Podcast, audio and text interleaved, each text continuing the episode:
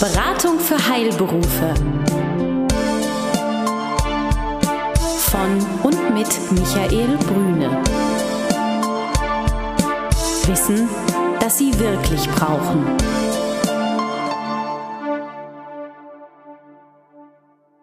Der Bank- und Finanzexperte Michael Brüne und sein Team bieten Ärzten und Apothekern einen einmaligen Service. Eine unabhängige, individuelle und umfassende Betreuung in Sachen Geld und Finanzen. Ob Praxis- oder Apothekenabläufe, Finanzierung, Personalfragen oder die Planung Ihrer Zukunft. Anstatt Produkten, Provisionen und Fachchinesisch erwartet Sie endlich das, was Sie wirklich brauchen. Klarheit, Transparenz und guter Rat, der Ihnen ohne Interessenkonflikte und Verkaufsdruck wirklich hilft.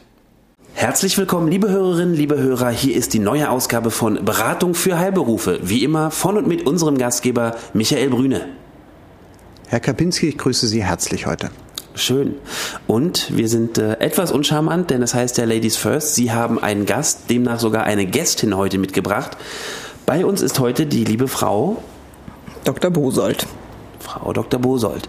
Tja, womit fangen wir an? Was hat es denn mit diesem äh, Besuch auf sich? Heute geht es um das Thema Geldanlage. Das ist in den letzten Sendungen zu kurz gekommen. Äh, wir haben viel über Finanzierung gesprochen, Alternativen der Finanzierung. Sie erinnern sich vielleicht noch vage zurück. Da ging es um Fondsversicherungen, all diese Dinge. Und Sie haben die Frage gestellt danach, was ist eigentlich ein Fonds? Und dann stellt sich ja die Frage, was ist überhaupt Geldanlage? Und äh, da bin ich sehr froh, dass äh, Frau Dr. Bosold heute hier ist, um mit uns dieses Thema aus ihrer Sicht und aus allgemeiner Sicht, wir haben so gesagt, wie eine Art Grundlagen der Geldanlage, dass wir heute dort einmal einsteigen. Dann, wie immer, meine erste Frage. Sie kennen das doch nicht. Ähm, was macht Sie denn sozusagen so besonders, dass Sie heute unser Stargast sind? Welchen Hintergrund haben Sie denn in diesem Thema? Ich bin seit etwa 10, 15 Jahren in dem Bereich unterwegs. Äh, Ich komme aus einem ganz anderen Bereich. Das macht mich aber vielleicht auch äh, qualifiziert, weil ich sozusagen auch noch ein bisschen kritische Distanz habe. Ich bin studierte Theologin, promovierte Literaturwissenschaftlerin und bin dann nach meiner Promotion ins Banking gegangen, habe dann verschiedene Stationen gemacht, ähm, meistens im Private Banking, also auf der Vermögensseite, auf der Anlageseite im Banking unterscheidet man ja immer die Leute, die sich schwerpunktmäßig mit Krediten beschäftigen und die Leute, die sich schwerpunktmäßig mit Anlagen beschäftigen. Ich gehöre zu denen, die sich mit den Anlagen beschäftigt haben. Und ähm, wie gesagt, ich mache das seit äh, über zehn Jahren, bin von der Ausbildung her äh, Finanzplanerin an der Hochschule für Bankwirtschaft und ähm, seit einigen Jahren auch Investment Consultant. Das ist ein Ausbildungsgang, der von der Deutschen Börse angeboten wird, also sozusagen in der Höhle des Löwen gelernt. Da sind Sie ja mit Sicherheit nicht nur für eine Sendung interessant. Jetzt wird mich natürlich und bestimmt viele Hörer auch interessieren, dieser Wandel, diese Vorbildung, die Promotion und dann so ein ganz anderes Fach. Wie kam es denn dazu? Ich habe mich eigentlich immer schon sozusagen für Geldanlage im weitesten Sinn interessiert. Also wenn es irgendwo den Job der Kassenwartin bei irgendwelchen Projekten ähm, zu vergeben war, dann hatte ich den immer sozusagen ähm, auf dem Tisch. Ähm, ich habe einfach nach meiner Promotion überlegt, was könnte ich denn außerhalb der Universität ähm, sozusagen noch machen. Und da gab es äh, ganz klar die, ähm, das Interesse einfach daran. Ich sehe äh, sozusagen, dass ähm, Kapitalmärkte im weitesten Sinn oder Geldanlage, dass das schon ein sehr zentraler Punkt in unserer Welt ist, wo sich sehr, sehr viel drum dreht. Also das heißt ja nicht umsonst, dreht sich alles ums Geld. Und ich fand das einfach so inhaltlich interessant. Und was mich eben sehr motiviert hat, ist im Unterschied zur Universität, können Sie sich in dem Bereich dann auch irgendwann selbstständig machen. Und ich bin ja heute auch selbstständig unterwegs. Das wäre sozusagen als Literaturwissenschaftlerin schwer gegangen. Das war einer von meinen Motivatoren dafür. Finde ich ja wirklich absolut aufregend. Jetzt mal zum heute. Also man muss dazu sagen, wenn man sozusagen in Banking unterwegs ist, dann äh, ist es schon häufig so, dass Leute äh, so in der Beratung da sind, die andere Berufe gelernt haben. Also es ist jetzt nicht so was Ungewöhnliches. Ähm, also ich hatte auch Theologen, äh, Kollegen oder Kolleginnen, die äh, so eine ähnliche Vorbildung hatten wie ich. Also Mhm. es gibt es nicht so ganz selten. Also Und- gerade im, im, im Private Banking auch. Und platt gefragt, was machen Sie heute den ganzen Tag? Ich bin Freiberuflerin und arbeite ähm, für private und auch institutionelle Anleger und Anlegerinnen, also Privatleute natürlich auf der einen Seite, aber auch institutionelle kleine Unternehmen, Stiftungen und berate die unabhängig von Produktverkauf, das ist, glaube ich, relativ wichtig an der Stelle, ähm, wie sie ihre Geldanlagen optimieren können. Also bewährte bestehende Portfolios, bewährte Risiken, guck mir die Renditen an, guck mir die Kosten an und begleite im Grunde so, so eine Art Second Opinion, sagt man äh, auch im Fachjargon. Also hm, jemand, der sozusagen, Meinung. jemand, der außerhalb des unmittelbaren Vermögensmanagers oder der Vermögensmanagerin nochmal eine zweite Meinung und eine zweite Ebene einführt. An der Stelle schließt sich zwar nicht der Kreis, äh, sondern äh, vielleicht öffnet er sich auch an der Stelle. Frau Dr. Bosol sagte ja gerade, dass sie unabhängig von Produktempfehlungen berät. Ähm, das ist ja genau das, was äh, wir uns in Gänze und auch in der Kooperation, die wir miteinander haben, leben wollen, dass wir untypische Vorschläge, vielleicht mal andere Sichtweisen auch auf Geldanlagen unterbreiten können und uns frei machen von dem üblichen Produkt, an dem ja gerne viel und auch nicht schlecht Geld verdient wird, sondern dass wir uns den Bedürfnissen des Kunden sehr deutlich widmen. Das heißt, Frau Dr. Bosold, eiskalt gefragt, wir hatten das ja in unseren ersten Folgen auch schon besprochen, Sie kassieren nicht von irgendwelchen Konzernen Provisionen, und Belohnungen, Depotführung, sondern Sie kommen zu mir, beraten mich und stellen mir Zeit in Rechnung, Genau. Also vielleicht der Unterschied ist einerseits ist, ich habe keinerlei Geschäftsverbindungen mit irgendwelchen Produktgebern. Das heißt, ich bekomme keine Professionen ausgeschüttet. Und die andere Seite ist, was ich auch nicht mache, ich berate sozusagen auch volumenabhängig, äh, volumenunabhängig, Entschuldigung. Sie haben das Thema im Banking, dass Sie, dass es häufig Honorarverträge ja gibt, dass es viel professionsunabhängige Beratung ja auch gibt und die sind in aller Regel volumenabhängig. Das heißt, Sie gehen äh, zu dem Vermögensmanager oder zur Bank, und zahlen dann entsprechend des Volumens, was angelegt wird. Das halte ich sozusagen für mittelmäßig fair, jetzt mal in Anführungszeichen, weil es kann ja sein, dass Sie ein Depot haben, was 100.000 äh, Euro hat, wo aber 50 verschiedene komplizierte Wertpapiere drin sind, wo Sie deutlich mehr Aufwand haben, als wenn Sie ein, anderes Depot haben mit einer Million, was aber nur drei oder vier relativ einfache Positionen hat. Und ich mache das eigentlich so, dass ich im, im Vorgespräch kläre, um was es geht, weil das ist ja sehr unterschiedlich. Also ich habe ja, es geht manchmal nur um das Depot, es geht manchmal um Finanzplanung, es geht manchmal um eine Gesamtaufnahme des Vermögens, Vermögens, um Immobilienbewertungen. Also es gibt ja sehr viele verschiedene Themen und ich führe prinzipiell ein Vorgespräch und mache dann ein Angebot, was sozusagen ein bestimmtes Zeitbudget äh, veranschlagt. Und dann kann sich der Kunde oder die Kundin überlegen, äh, will ich das haben oder will ich nicht oder will ich nur ein Modul oder will ich es alles und dann geht's los. Und wie der Herr Erbach auch, den wir neulich kennengelernt haben, unterstützen auch Sie, Herrn Brüne, bei seiner Arbeit, bei seinen Fällen, genau. richtig? Im, also sozusagen in dem Bereich, wo es äh, sehr spezifisch, das ist jetzt so sozusagen meine, äh, meine wesentliche oder wesentliche Qualifikation ist, ich, mein Schwerpunkt ist ganz klar Wertpapiere, also sprich alles, was Sie ins Depot legen können. Mhm. Also ich beschäftige mich weniger mit Immobilien, ich beschäftige mich weniger mit Finanzierung oder gar nicht. Äh, ich beschäftige mich auch nicht so sehr mit dem Versicherungsbereich oder wenn dann sozusagen aus der Geldanlagebrille, weil eine Versicherung ist auch letztlich nichts anderes als eine Geldanlage, die kann ich auch als Geldanlage nochmal bewerten, aber es ist natürlich trotzdem ein anderer Schwerpunkt. Jetzt sind ja unsere Hörer Heilberufler. Ich nehme mal laienhaft an, dass sich die Anlageberatung für Heilberufler nicht groß von der für mehr oder weniger jedem anderen unterscheidet? Oder gibt es da ganz besondere Aspekte?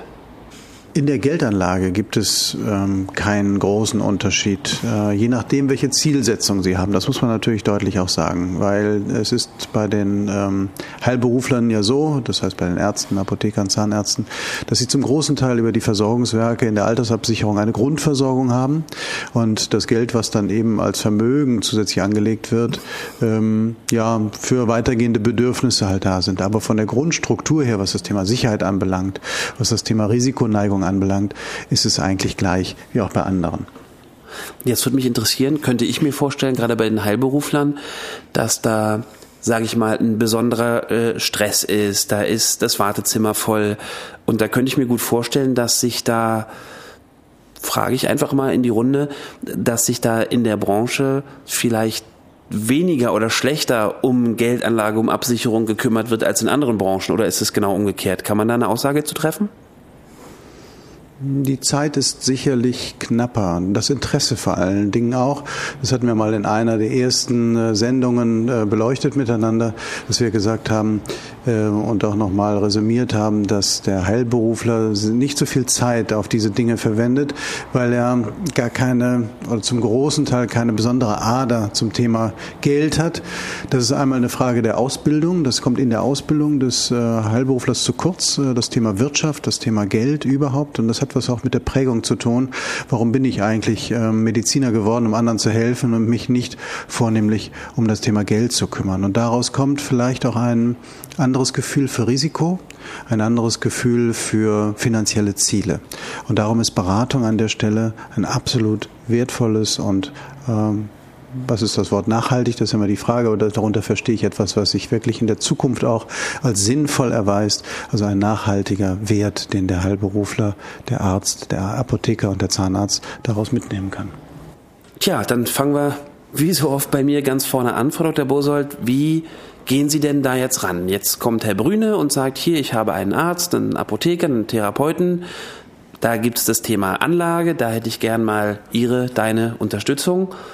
Was passiert denn dann als nächstes? Was erwartet den Kunden dann? Ich fange vielleicht nochmal einen Schritt vorher an.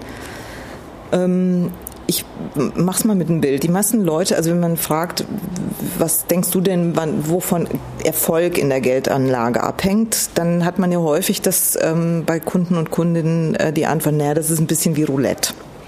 Also ich habe entweder Glück oder nicht Glück, ich habe es richtig gemacht, ich habe mich für den äh, richtigen Fonds entschieden oder auch nicht.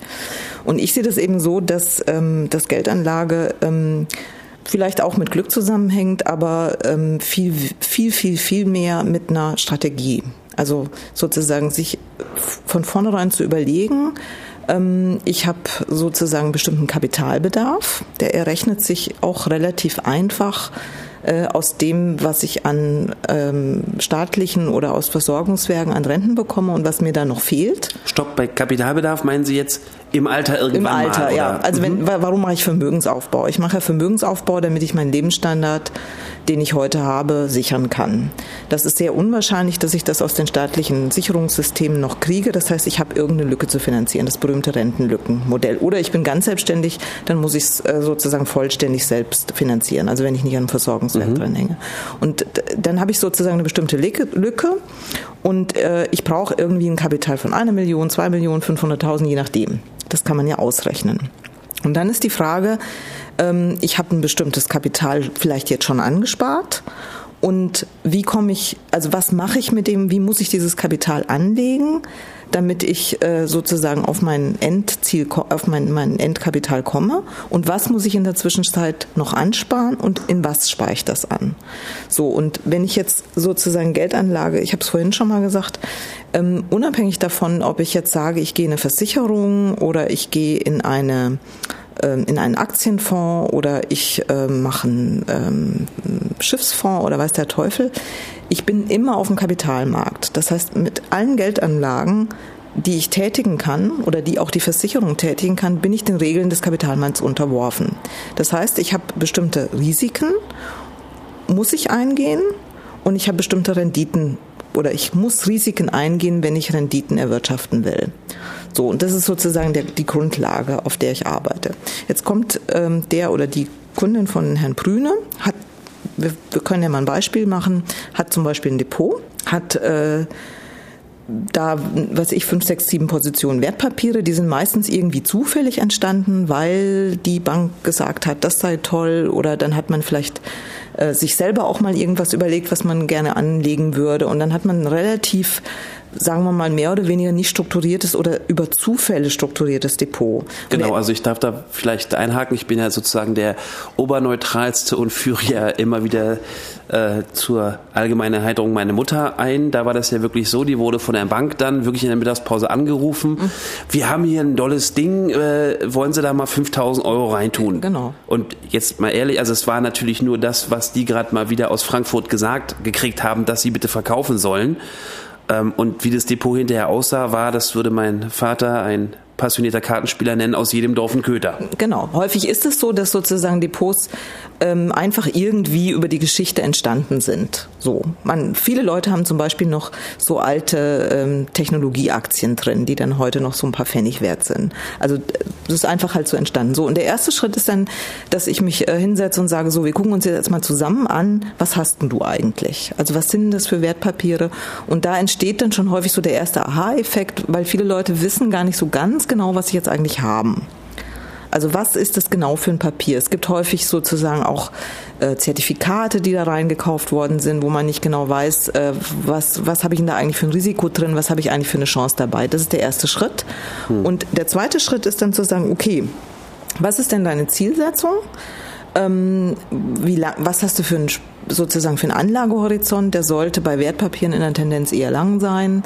Ähm, was ist deine Zielrendite? Und bei der Zielrendite muss man einfach immer klar sagen, die Zielrendite sollte mindestens sein, dass man es schafft, durchschnittlich im Jahr nach Kosten und nach Steuern die Inflationsrate zu erwirtschaften, weil sonst kann man es lassen. Ähm, das ist die, also das ist sozusagen die Grundmaßgabe, die man ja immer hat. Ich will ja Geld anlegen, damit ich wenigstens die Kaufkraft bewahre, die ich da habe. Das heißt, die Mindestrendite, die ich brauche, ist Steuern plus Inflation plus Kosten. Und dann möglichst hinten noch was plus dran. Genau, also Kosten kann halt heißen Depot, Führungsgebühren. Das ist der geringste äh, Betrag. Sowas. Genau. Was kann denn Kosten noch heißen? Das ist mir wichtig, Kosten, weil das ja vielleicht nicht jeder so weiß. Also Kosten ne, sind, klar ist, dass ich Steuern habe. Da komme ich nicht drum herum. Ne, genau. genau. Äh, Kosten kann sein, wenn Sie zum Beispiel einen Aktienfonds haben, dann haben Sie eine Managementgebühr von, sagen wir mal, 1,5. Ähm, diese 1,5 Prozent sind dann ausgewiesen. Das ist dann meistens noch nicht alles. Also wenn Sie es aufsummieren, landen Sie bei irgendwas 1,8, 2. Das heißt, Sie haben in diesem einen Papier Kosten von 2 Prozent im Jahr. Dann können Sie sich ja überlegen, wenn Sie 2 Prozent schon mal Kosten erwirtschaften müssen, dann brauchen Sie eine Nettorendite, damit hinten überhaupt was rauskommt von 6 bis 7 Prozent nach Steuern und Inflation. Wenn Sie sagen, wir haben 3 Prozent Inflation, 2 Prozent Kosten und ein bis zwei Prozent ähm, Steuern, dann landen sie bei einer, bei einer Nettorendite, Bruttorendite, Entschuldigung, von sieben, sechseinhalb, sieben Prozent. Mhm. Das heißt, der muss schon relativ risikohaft, weil Risiko hat ja mit Rendite was zu tun, investieren, damit er dahin genau, kommt. Genau, das ist mit dem Sparbuch, Sparbrief nicht mehr hinzukriegen. Nee, so, also Kosten ist das eine Thema und das ist zum Beispiel auch eins, was ich dann mit meinen Kundinnen und Kunden mache, dass ich sozusagen die Kostenquote ihres Depots mal ausrechne. Also was kosten es insgesamt durchschnittlich? Genau, und dann, da könnte ich mir gut vorstellen, dass dann bin ja immer der kleine Hetzer, dass dann bei solch, so einer Betrachtung dann auch das ein oder andere Produkt einfach enttarnt wird. Als hey, das ist vielleicht ganz gut, nur äh, blöd, du musst es noch fünf Jahre haben, bis du überhaupt bei Null bist. Zum also Beispiel, ich übertreibe, ja. aber wegen Gebühren. Es gibt also, ja oft, dass man sagt, ich kaufe genau. einen Fonds, eine Ausgabeaufschlag werden wir ein andermal genau. behandeln.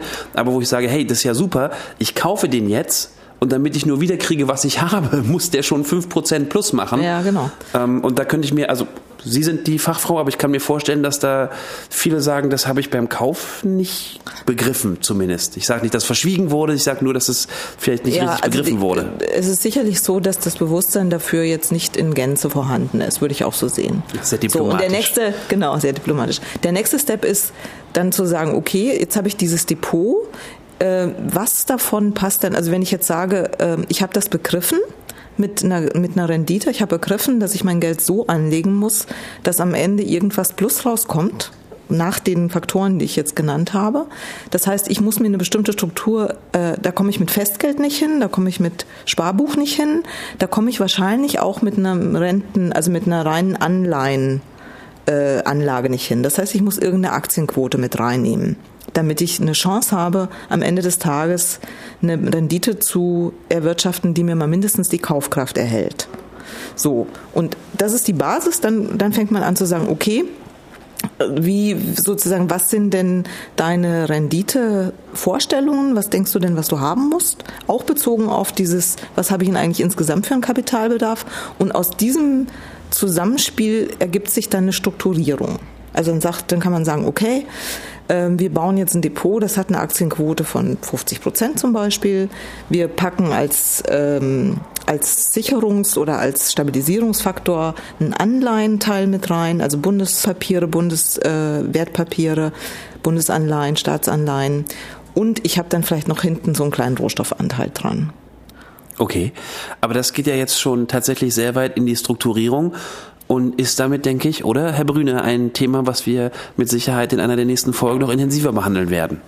Ja, natürlich, das sollten wir auf jeden Fall tun, denn das ist ähm, eigentlich das, was äh, Frau Dr. Bosold sagte ganz zu Anfang. Alles dreht sich ums Geld und ich glaube, ähm, darum dreht sich auch unsere Welt und äh, Frau Dr. Bosold ist eins sehr wichtig, das Thema Bildung auch im Bereich des Finanzwesens. Äh, da wird sie auch in einer der nächsten Sendungen ähm, nochmal gezielt und ganz speziell darüber unterrichten, denn über Bildung können Sie, glaube ich, eine ganze Menge äh, kompensieren, was momentan im Anlagebereich nicht so gut läuft.